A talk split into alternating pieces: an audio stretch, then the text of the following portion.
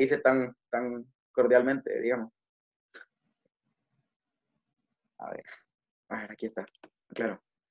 Primero, primero que nada, ¿qué tal va tu cuarentena? ¿Cómo estás pasando estos días? Pues eh, tal como eso significa que aún dentro de las cosas más eh, negativas o algunas de las cosas más desagradables, siempre hay algo positivo. Y en este, en este, en esta cuarentena, en esta dificultad que estamos pasando, pues he aprendido a avanzar en mucho en otros campos, en campos que se vislumbran que van a ser los que van a dominar en, el, en los próximos años. Entonces, eh, pues estoy agradecido por Dios. De verdad que le doy gracias al Señor por la cuarentena, si no fuera por las personas que han sufrido más, eh, porque pues en, mi grado todo ha ido bien. Finanzas, salud y, con, y, y, y, relaciones ha ido muy bien. Como dice, la, como, como dice ese versículo bíblico, todo ora para bien a los que amamos al Señor. Así es. Entonces, así es. mucha gente puede ver esto como una condición adversa de, ay, estamos en pandemia, estamos en cuarentena, pero nosotros, los hijos de Dios, vemos, vemos, vemos la oportunidad de crecer en los tiempos difíciles. Sí, así es. Fíjate, justamente estaba, eh, estaba escuchando un, sermón, una predica, ¿verdad? Y, el pastor dice que estaba diciendo que nunca en la vida había crecido tanto de audiencia en su iglesia a ese pastor lo miran, lo miran 200 mil personas cada domingo. Sí, es, lo que te digo cuando uno aprende, eh, cuando uno aprende que la, de las adversidades. De hecho, uno de los poemas que, escribí dice, ese viento que doblega a la veleta es el mismo que eleva la cometa.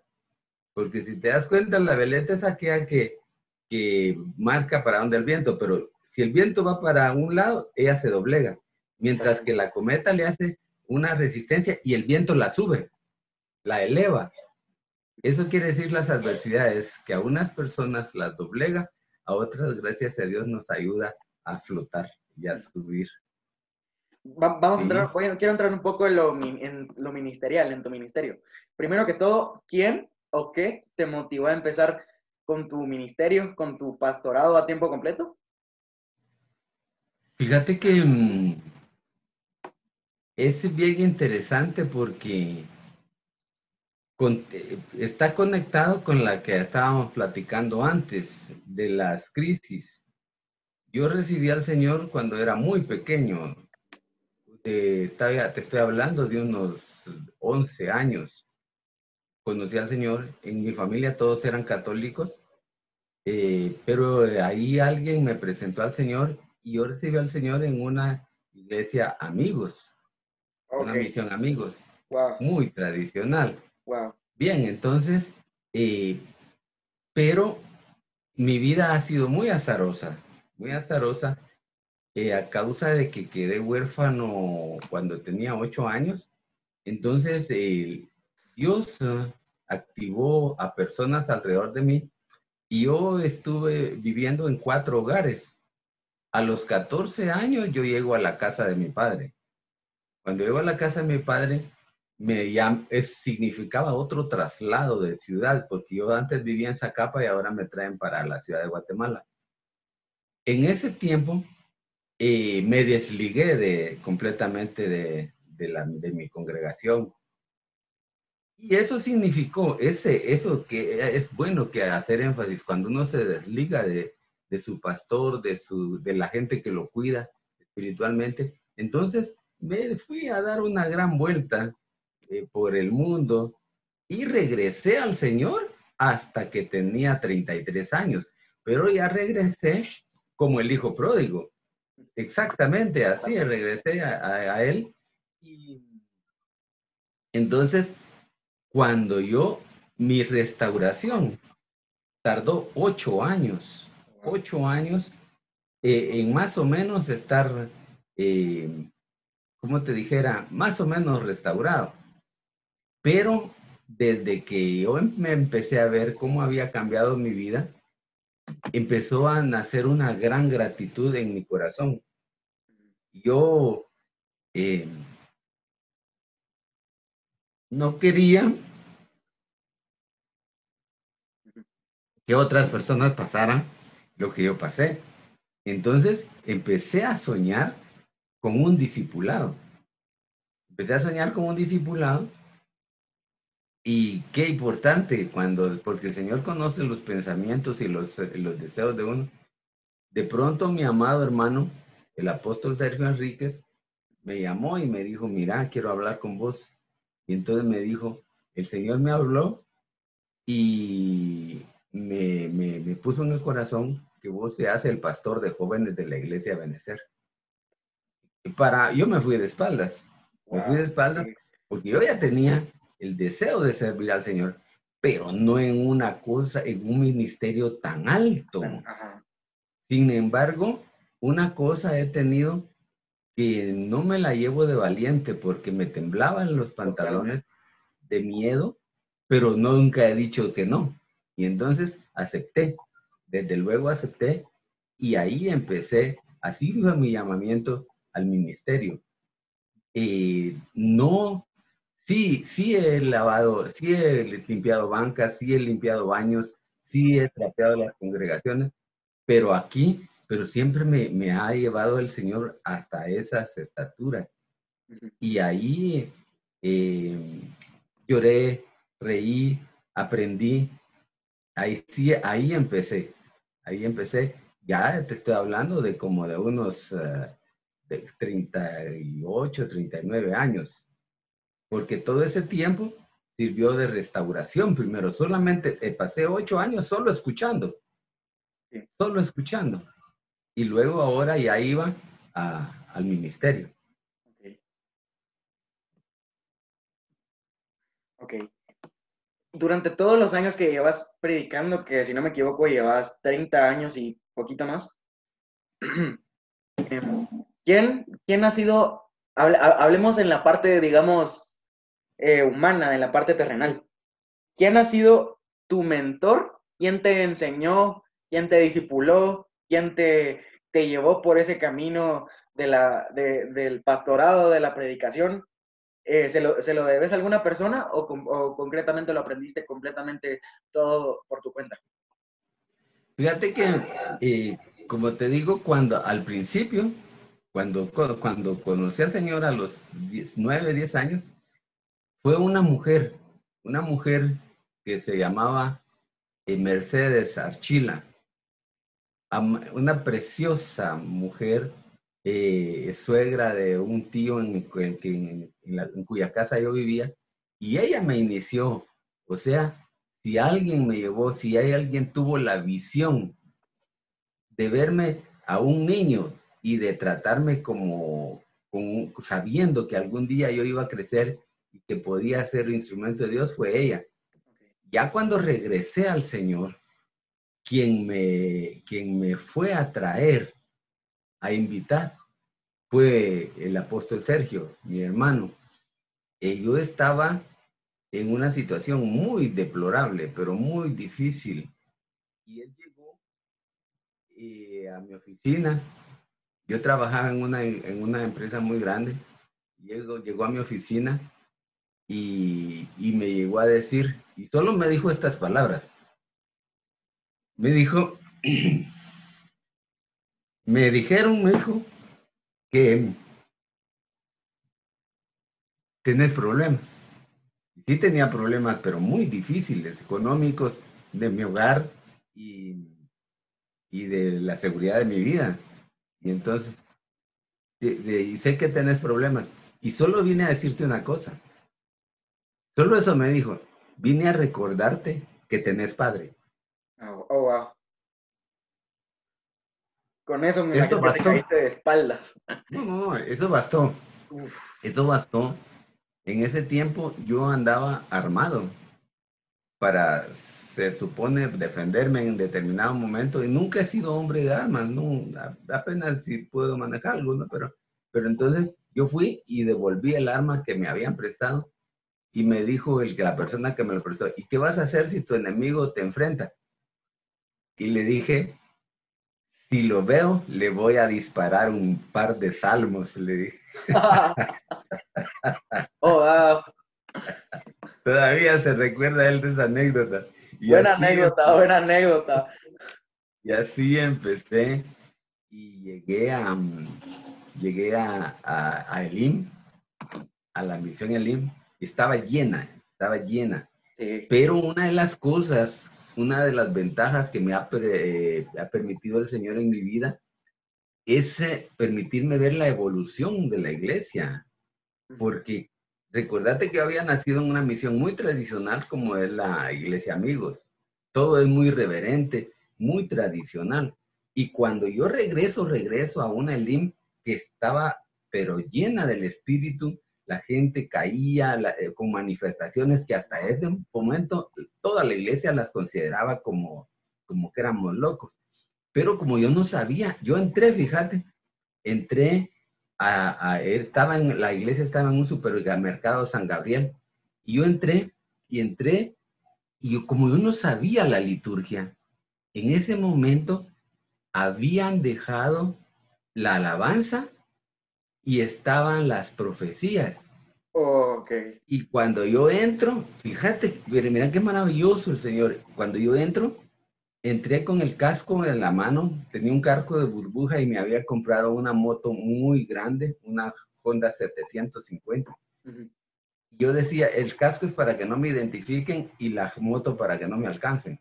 Pero entonces entré así, con mi casco en la mano, y yo no sabía, y entré y estaban las profecías. Cuando empecé a caminar por el pasillo, se levanta una profecía. Decía, con amor eterno te ama. Por eso, te prolongué mi misericordia. Oh, ah, de una vez me fui al frente, de una vez me fui al frente y me puse a llorar. Sí. Y ahí reconcilié. Sí. Pero de la reconciliación. Es ahí donde, donde reconcilias, donde recapacitas de lo estaba haciendo mal. Ahí, ahí. Es ahí, es ahí donde te entra el, el, el, donde te cae el 20, dirían algunos, de lo estaba haciendo mal. ¿Te acuerdas exactamente en qué año fue eso aproximadamente? Ay, no te podría decir, fíjate que soy, no, no apunto fechas, yo no apunto fechas, pero como te digo, era tenía en ese tiempo unos 32 años. Estamos hablando. Ahorita tengo 71. O sea, mirarle cuánto sería eh, antes de los 80. Entonces, hace mucho tiempo. Años 70 o por ahí, ¿no? Sí, sí, sí, sí, sí. Y entonces así, así fue como llegué. Y, y ahí fue, mi hermano, el apóstol Sergio, todavía no tenía iglesia. Ok. Él lo que tenía era un discipulado, pero él empezó, eh, hizo, hicimos un discipulado en mi casa. El discipulado creció, creció tanto que llegaban unas 30, 40 personas, ya era una pequeña iglesia. Y las íbamos a traer a las casas, y, pero así fue. ¿Cómo hacían para que cupieran 30, 40 personas en un carro? Mira, eh, movíamos, la, movíamos el, la mesa del comedor, poníamos sillas, total que unas sentados en los brazos de los sillones, como sea, pero cabían las, un montón de gente. Oh, wow. Los era una casa pequeña, ¿no? Era una casa pequeña y los niños eh, eh, se iban a los dormitorios con, lo, con, con mis hijos. Y allá, allá, Era una, era una locura eso. era una locura, era una locura, pero era una locura de Dios. Era una locura santa. Era una locura de Dios, sí. Bueno, eh, em, ya, te, em, ya te pregunté de quién ha sido tu mentor. Sí, me, eh, sí me preguntaste, yo por eso te dije que empecé con esta hermana que se llama Mercedes Archila. Pero fíjate que luego, en esos ocho años que te digo, desde que yo llegué al mercado, supermercado San Gabriel, hasta que Apóstol Sergio me llama, eh, él seguía en otros discipulados. Entonces enviaban a otros discipuladores a mi casa. No te podría hacer los decir los nombres de todos los que llegaron en esos ocho años. Ok. okay. Lo que sí te puedo decir es que se rotaban, se rotaban. Eh, ahí llegó un hermano que es un pastor muy usado por el Señor, que se llama Jorge Fuentes. Ese fue el último de la escala. Eh, llegó Alberto Baeza, eh, llegó uno que se llamaba Tito Rodríguez, y mi hermano Sergio Enrique seguía viendo mi crecimiento. Y entonces, en ese tiempo fueron ese tipo de maestros. Luego, ya cuando pasé a, ser pastor de jóvenes, desde luego mi hermano, el de apóstol Sergio, y que estuve de, pastor ahí unos ocho años, de pastor de jóvenes, unos ocho años, y después un, un poco más de tiempo ahí en la banca. O sea, principalmente ha sido él toda mi vida, aun cuando de una u otra manera ya no estaba yo trabajando con Ebenezer, siempre, siempre yo le seguía la pista y yo lo escuchaba y él ha sido como mi mentor. toda, mi Él, él, es el que influencia en mí. Okay. Te, te, puedo preguntar, ¿qué enseñanzas te han dejado los múltiples, los múltiples procesos que pasaste? no sé si puedo contarlo, pero en el año, no, no, me acuerdo en qué año fue, pero tú en, en ese año te, te, diagnosticaron cáncer, ¿verdad? Y,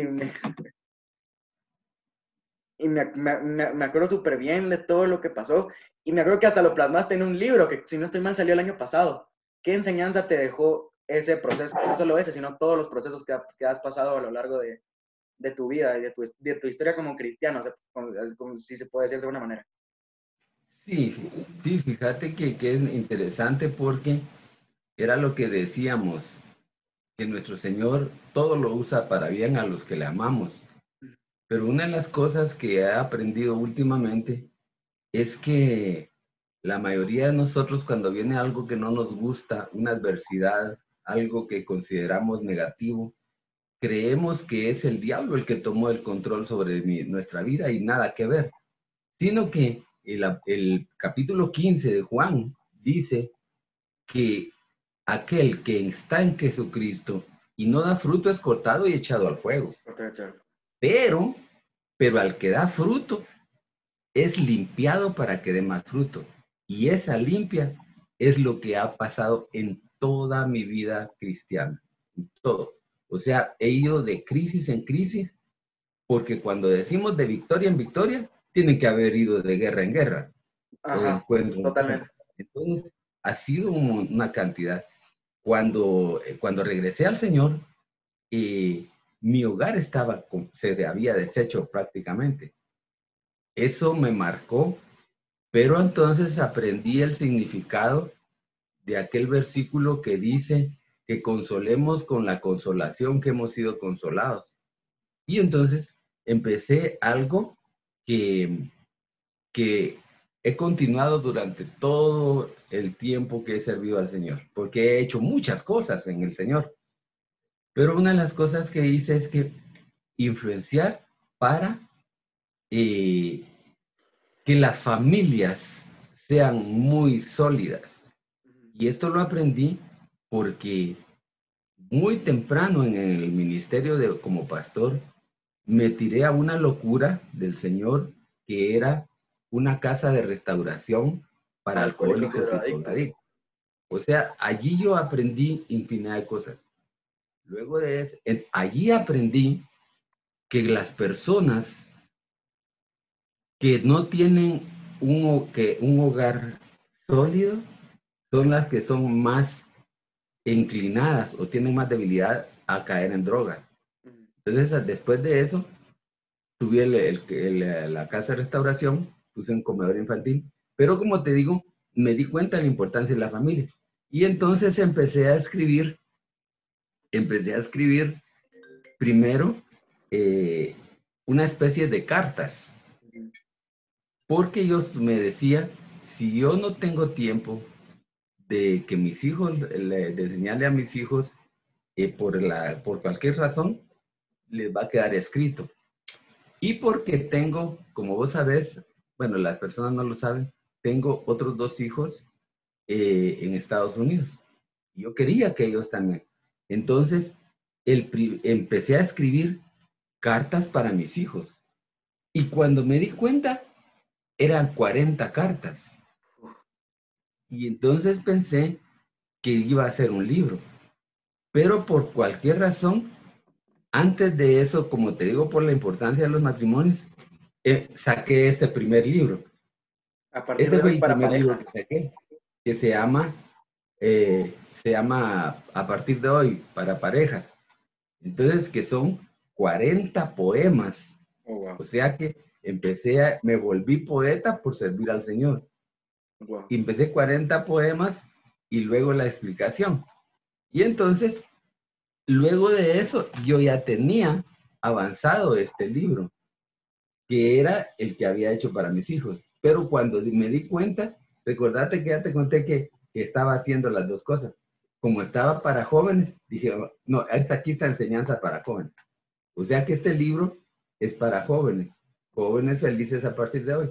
De hecho, he tenido la, la, la gran alegría de que algunos pastores me lo han comprado y ¿sabes qué han hecho? Lo han abierto, le sacan fotocopia y han enseñado con esto como libro de texto. Luego de eso, ya quería escribir de la experiencia de tener hijos y cómo educarlos. Y entonces escribí, escribí Creciendo a partir de hoy, que es este. Pero luego al ver cómo nos falta instrucción para criar hijos, entonces escribí mi legado. Que por cierto, un dato curioso para, para las personas que me escuchan por primera vez, yo salgo en la portada de ese libro, señores. yo salgo en la portada de este libro junto con mis primos. Entonces, eh, mi legado eh, está 12 estilos, es un liderazgo paternal enseña cómo ser líder paterno y ese es dedicado a los padres para que sepan crear a los hijos. Seguí escribiendo. Eh, hay otro libro que no lo tengo en papel, sí, pero está en Amazon que se llama eh, Valores que conducen a la prosperidad. Está en Amazon. Y ah, escribí otro que se llama Es necesario casarse tres veces, otra vez insistiendo en el tema matrimonial. Ese solo lo tengo todavía como seminario. Escribí otro, otro que tengo como seminario que se llama eh, Principios, Administración por Principios. Viene otra crisis. La crisis más grande y la, última que pasé fue el cáncer. Cáncer, un cáncer que me devastó eh, físicamente postrado más de un año y medio, no podía ni moverme.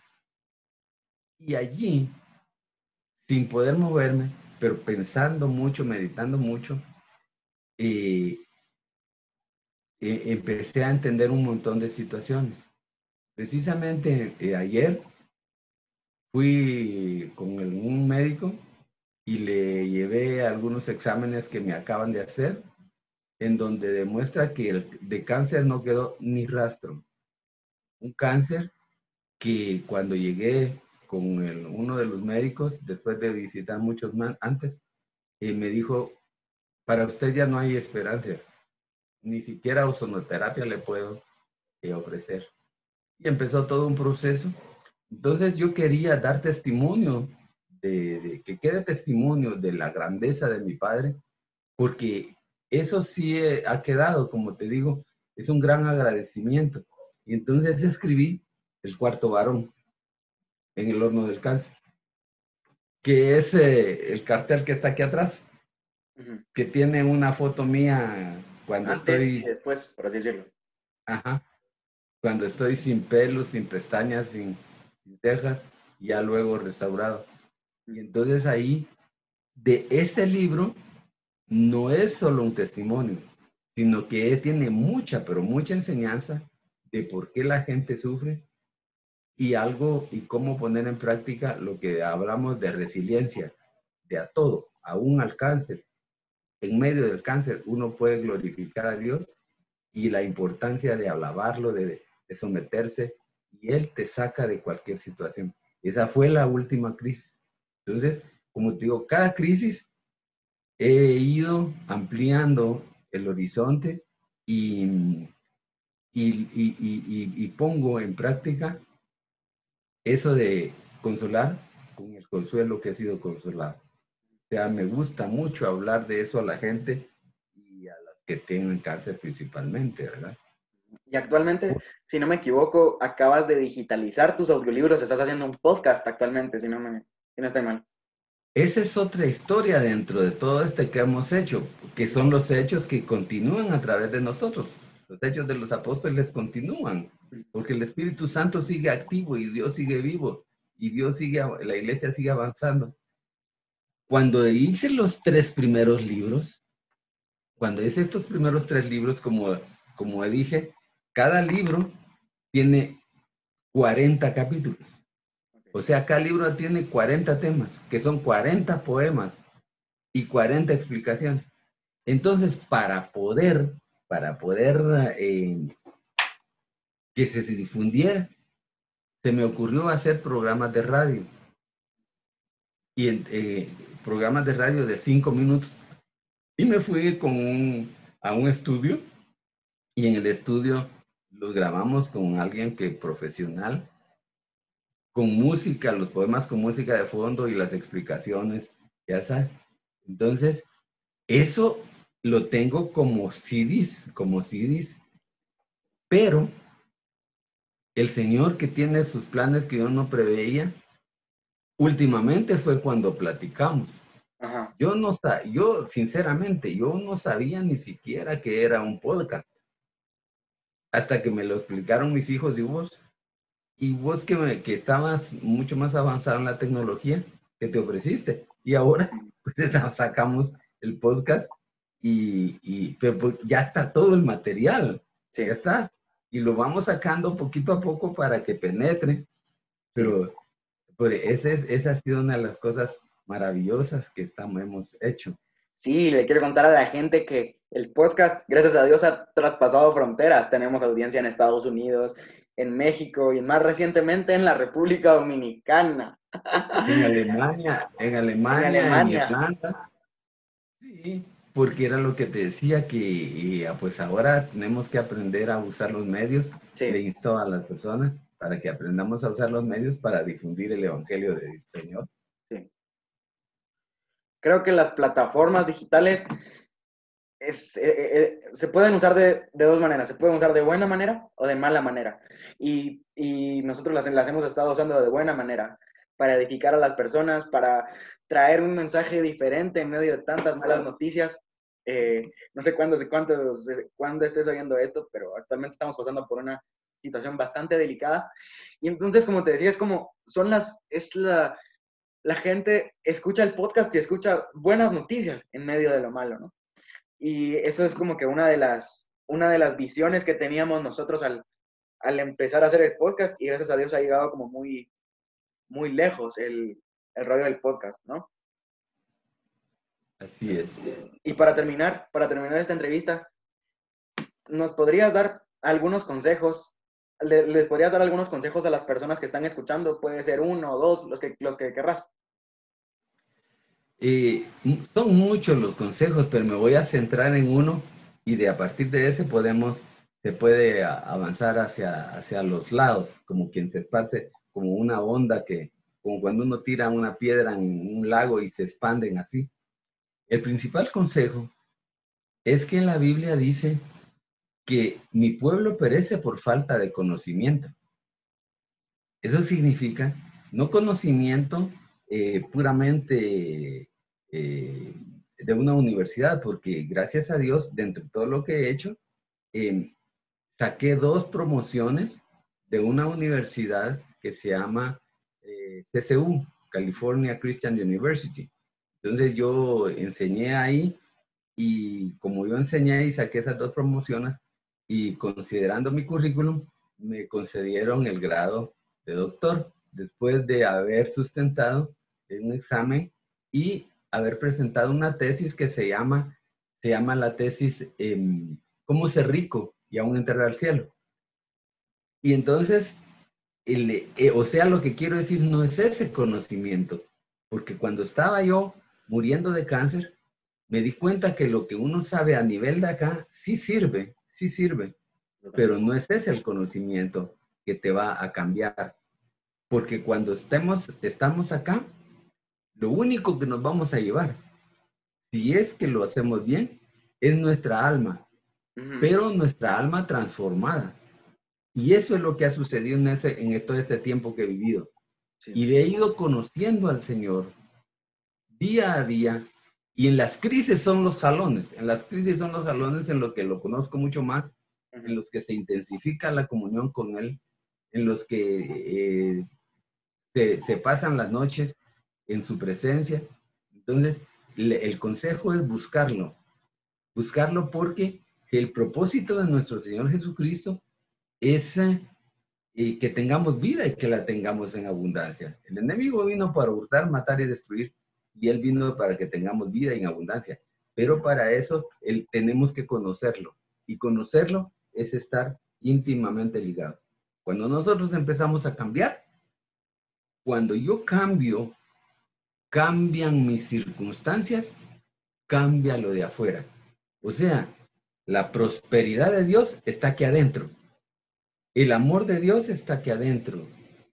La salud de Dios está aquí adentro. Desde aquí fluye hacia mi alma, del espíritu a mi alma, después a mis manos, a mi cuerpo. Entonces hay que conocerlo, pasar tiempo con él. Mi consejo es busquémoslo, hagamos, una, hagamos un tiempo, pasemos no solamente eh, eh, eh, hincados, porque yo, soy sincero, no, yo no, no aguanto más de un tiempo pequeño hincado, pero paso horas y horas meditando meditando en su presencia, y ahí es cuando Él te, te hace entender cosas, y de pronto se te ilumina el entendimiento, y eso, cuando entendés, cambia tu alma.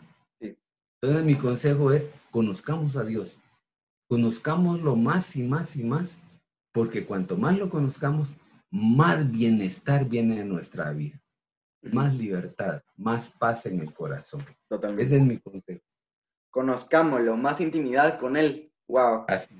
Wow, wow, wow, wow. Creo que ya te hice todas las preguntas.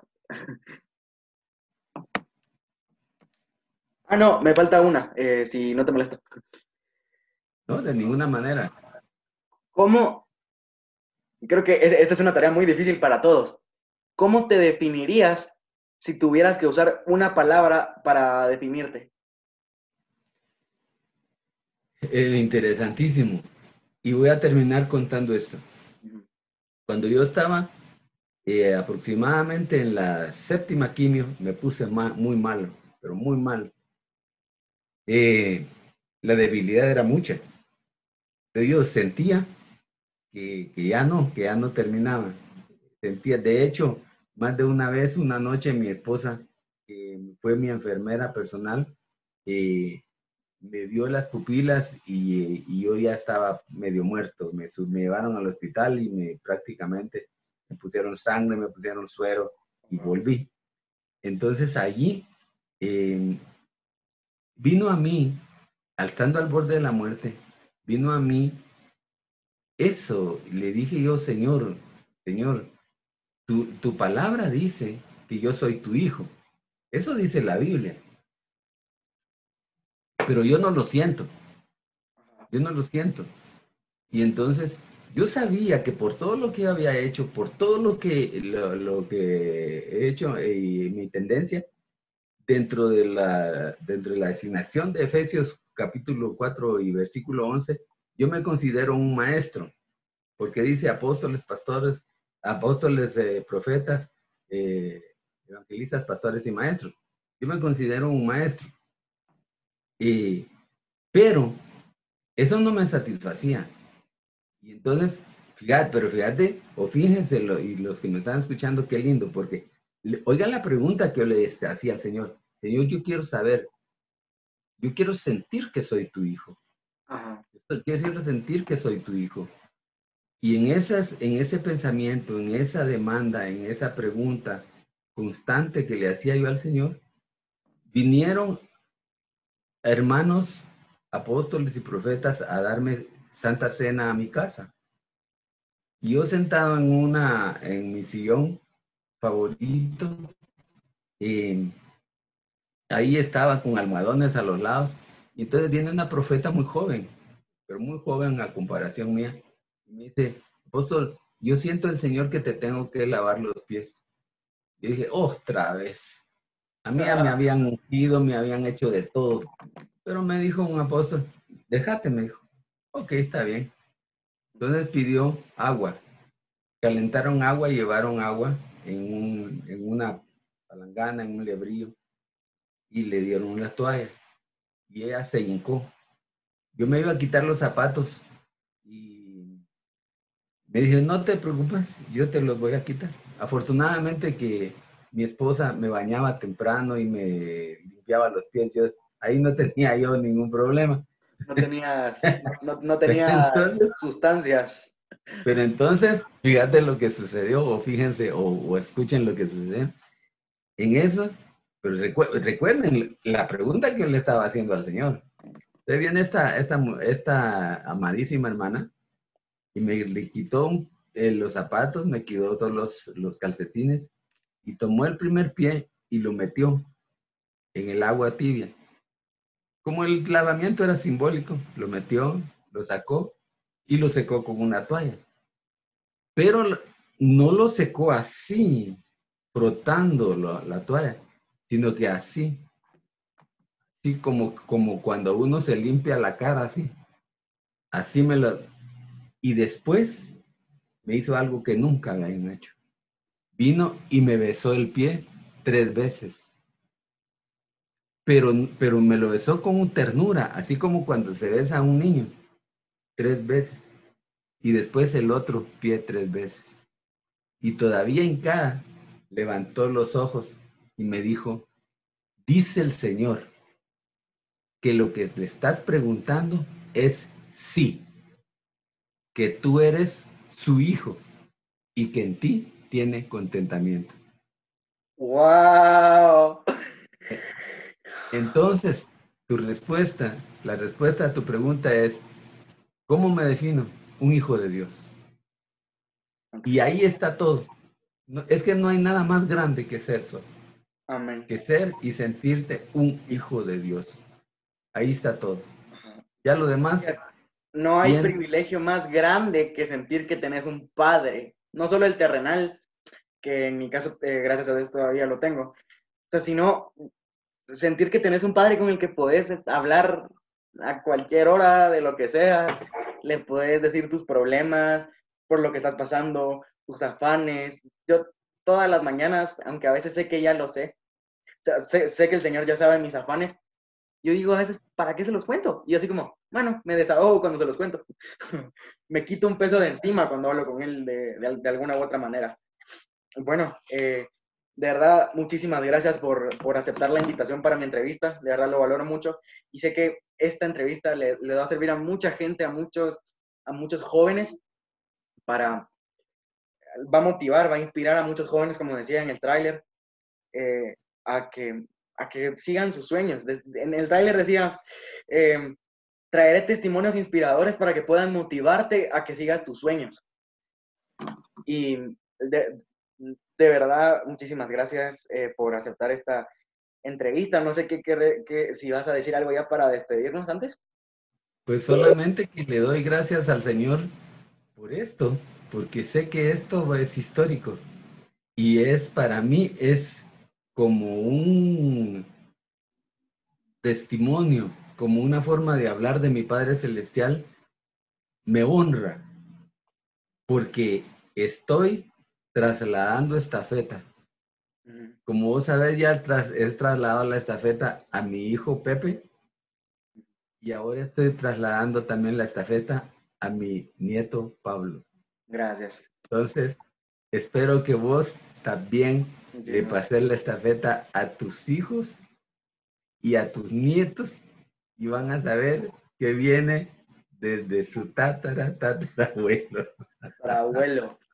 Para los que no sabían, Gracias al Señor. No nos, no nos desconocemos. Eh, yo soy su nieto, él es mi abuelo, entonces Él sabe cosas mías que nadie sabe. y ya, ya tenemos que hacer una segunda parte fijo con, con tu historia, porque me encantó tu historia y sé que esto puede inspirar a mucha gente, a muchos jóvenes que están oyendo esto en este momento. No importa si lo estás oyendo en el 2021, 2022, 2023, la palabra de Dios nunca regresa vacía. Entonces, eh, muchísimas gracias por este tiempo, por este espacio. La verdad lo valoro mucho. Y sé que esto va a traer aliento a mucha gente, a muchos jóvenes, no tan jóvenes también. Eh, va a traer aliento, esta, esta historia va a traer de, algún modo, mucha gente se va a identificar con, con la historia que me, que me acabas de, de, contar. Así que muchas gracias por, por tu tiempo y por, la, y por aceptar mi invitación. Ok. Bueno, aquí nos despedimos de esta entrevista. Espero que les haya gustado mucho. Recuerden que nos pueden dejar un comentario en las diferentes plataformas en, en las cuales nos encontramos. Yo soy Pablo Enríquez y recuerda que los hechos continúan aún sobre ruedas. Chao.